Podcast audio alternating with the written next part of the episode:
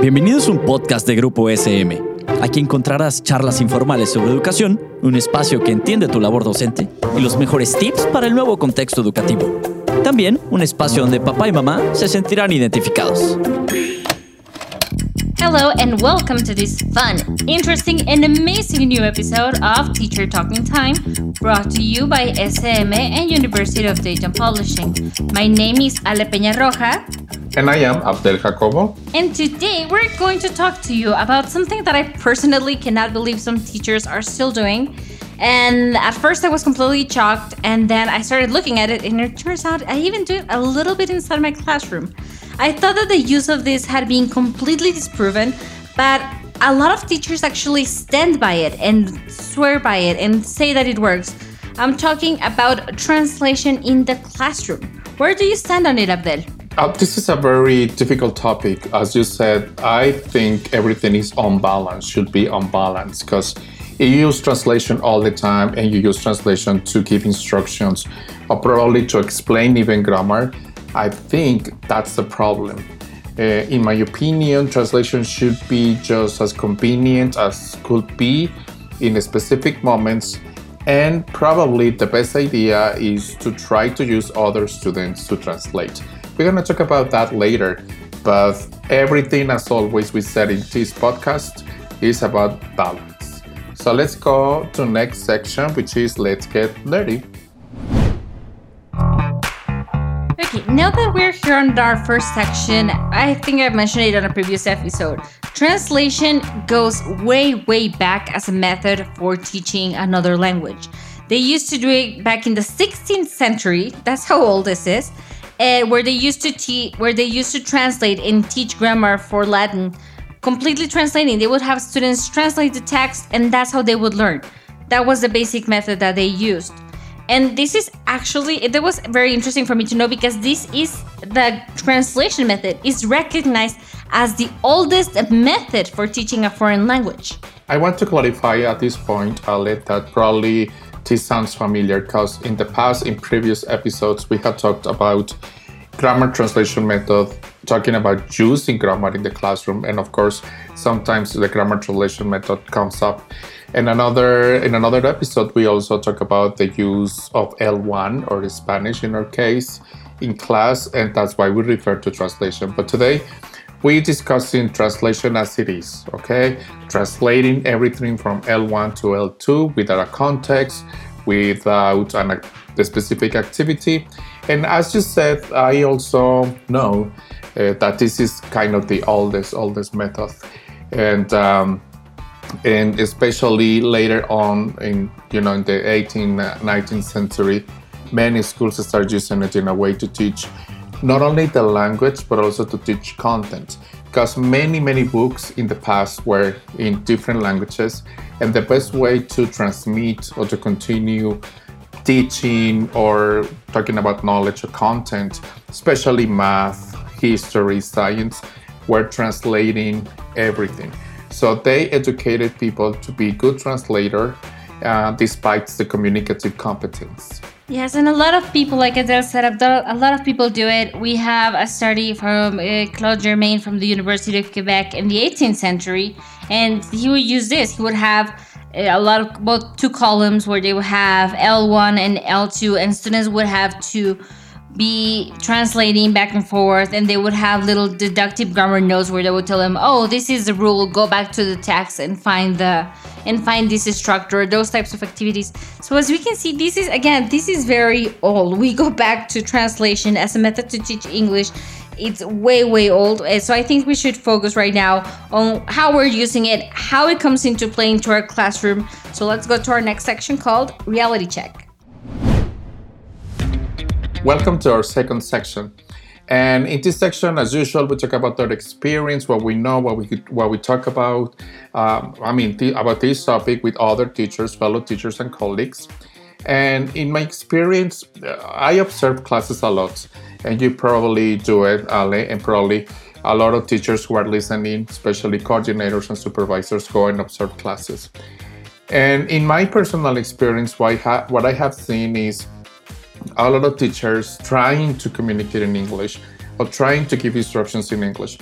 but especially with beginners or false uh, true beginners or you know i don't know level a1 probably a0 of course the students are struggling with understanding instructions so that's when teachers get desperate and they start using translation i mean this could be a problem but in another cases i have seen specifically teachers asking students to translate one page of the book, right? So they tell students to go to the page and translate everything, even the instructions, into the L1 language.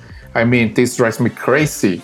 Absolutely. I, I personally couldn't do it. I I know that a lot of people say that it's good. I, I per, I myself could not use it, but it turns out I was doing the research, obviously, so I could bring you all these interesting facts firsthand and know the, knowing that they're true. And it turns out it's one of the most used methods that people actually love it.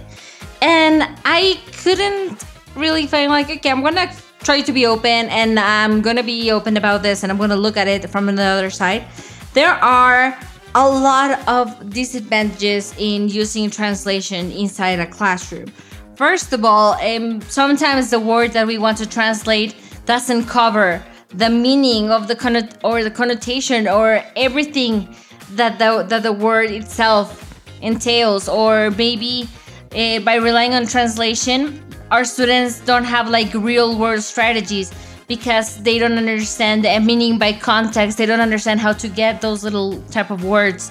It can make it can make students very dependent you know like if the teacher doesn't translate i'm not going to make an effort to understand what's going on i'm not I'm not going to make an effort to see what's happening so I can do this myself. I think that's one of the biggest disadvantages that it has of that. What do you think? That it makes students very teacher dependent.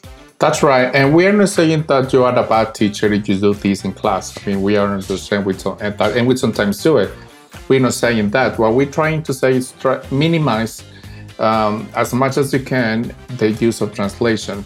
Because as you said Ale, there are a lot lots of disadvantages out there and you can go and research you can go and look for academic papers and uh, action research and what they actually show how um, not beneficial translation is.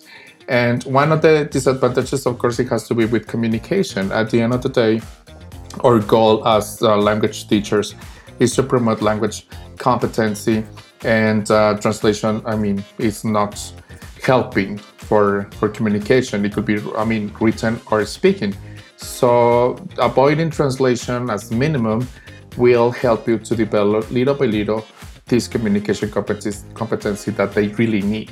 Absolutely, Abdel. I totally agree with you. But even though, again, not saying we were teachers, I actually, the more I read about it, the more open I was to like, okay, maybe I'll use it on my classroom under the right circumstances, under the right things.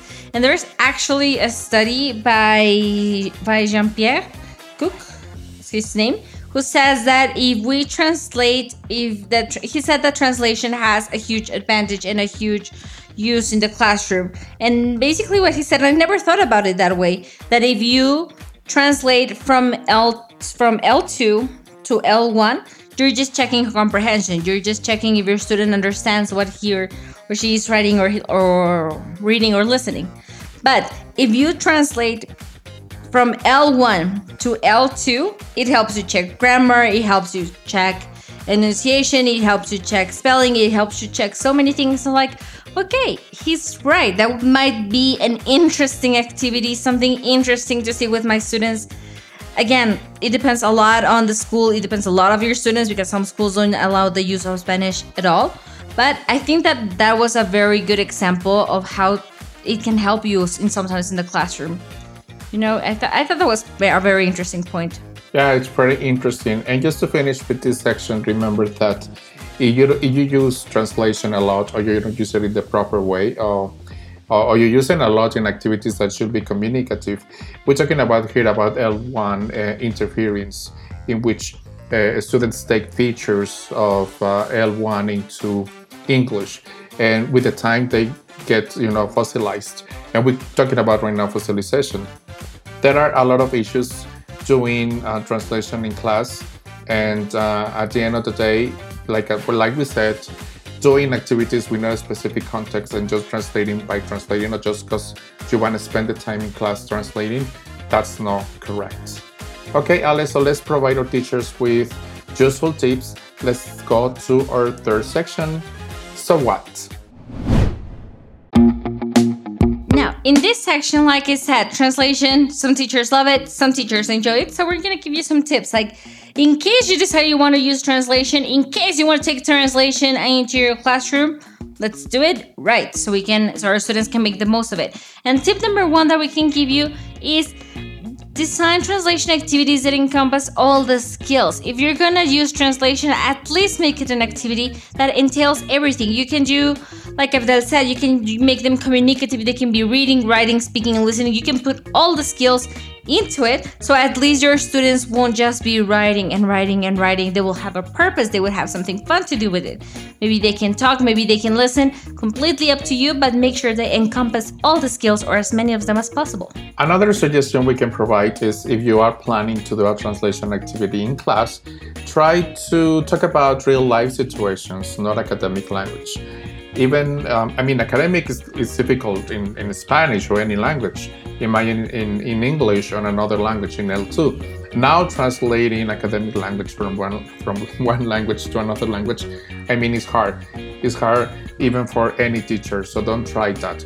Try to keep it simple and use real life situations Tip number three that I can give you is use them as a motivational tool. Your students, yes, they sometimes get frustrated because they don't understand English.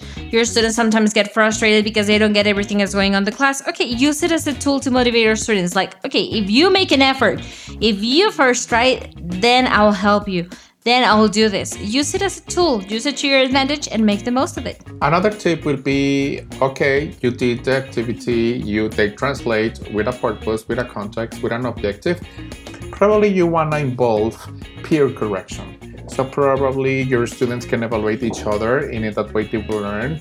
And as Ale said before in the last section, it, it will help them to develop grammar and structure and maybe comparing from L1 to L2. So peer evaluation is a good option. If you decide to use it or not, this is the last tip that we're going to give you. If you decide to use it or not, at least try to make the most of it. At least try to create activities. Try to use it to your advantage. Don't use it just because it's easy. Don't use it just because it's what I can do. Don't use it just because, oh, I didn't have time to plan my class and this is what I'm doing. No. If you're going to use it, at least please try to make the most of it plan activities for it so you can use it in an appropriate way. That's excellent, Ale. So hopefully we provide some peace to all teachers out there that eventually they are planning or they are using translation activities in class. Like we said, it's not forbidden, it's not something that makes you a good or bad teacher, but just try to use the suggestions and tips in this section.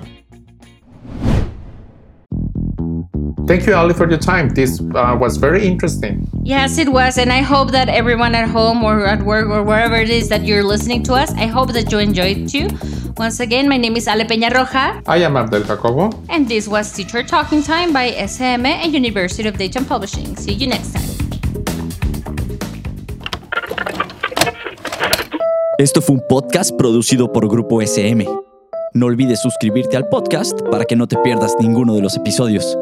Síguenos en nuestras redes sociales y nos vemos la siguiente semana.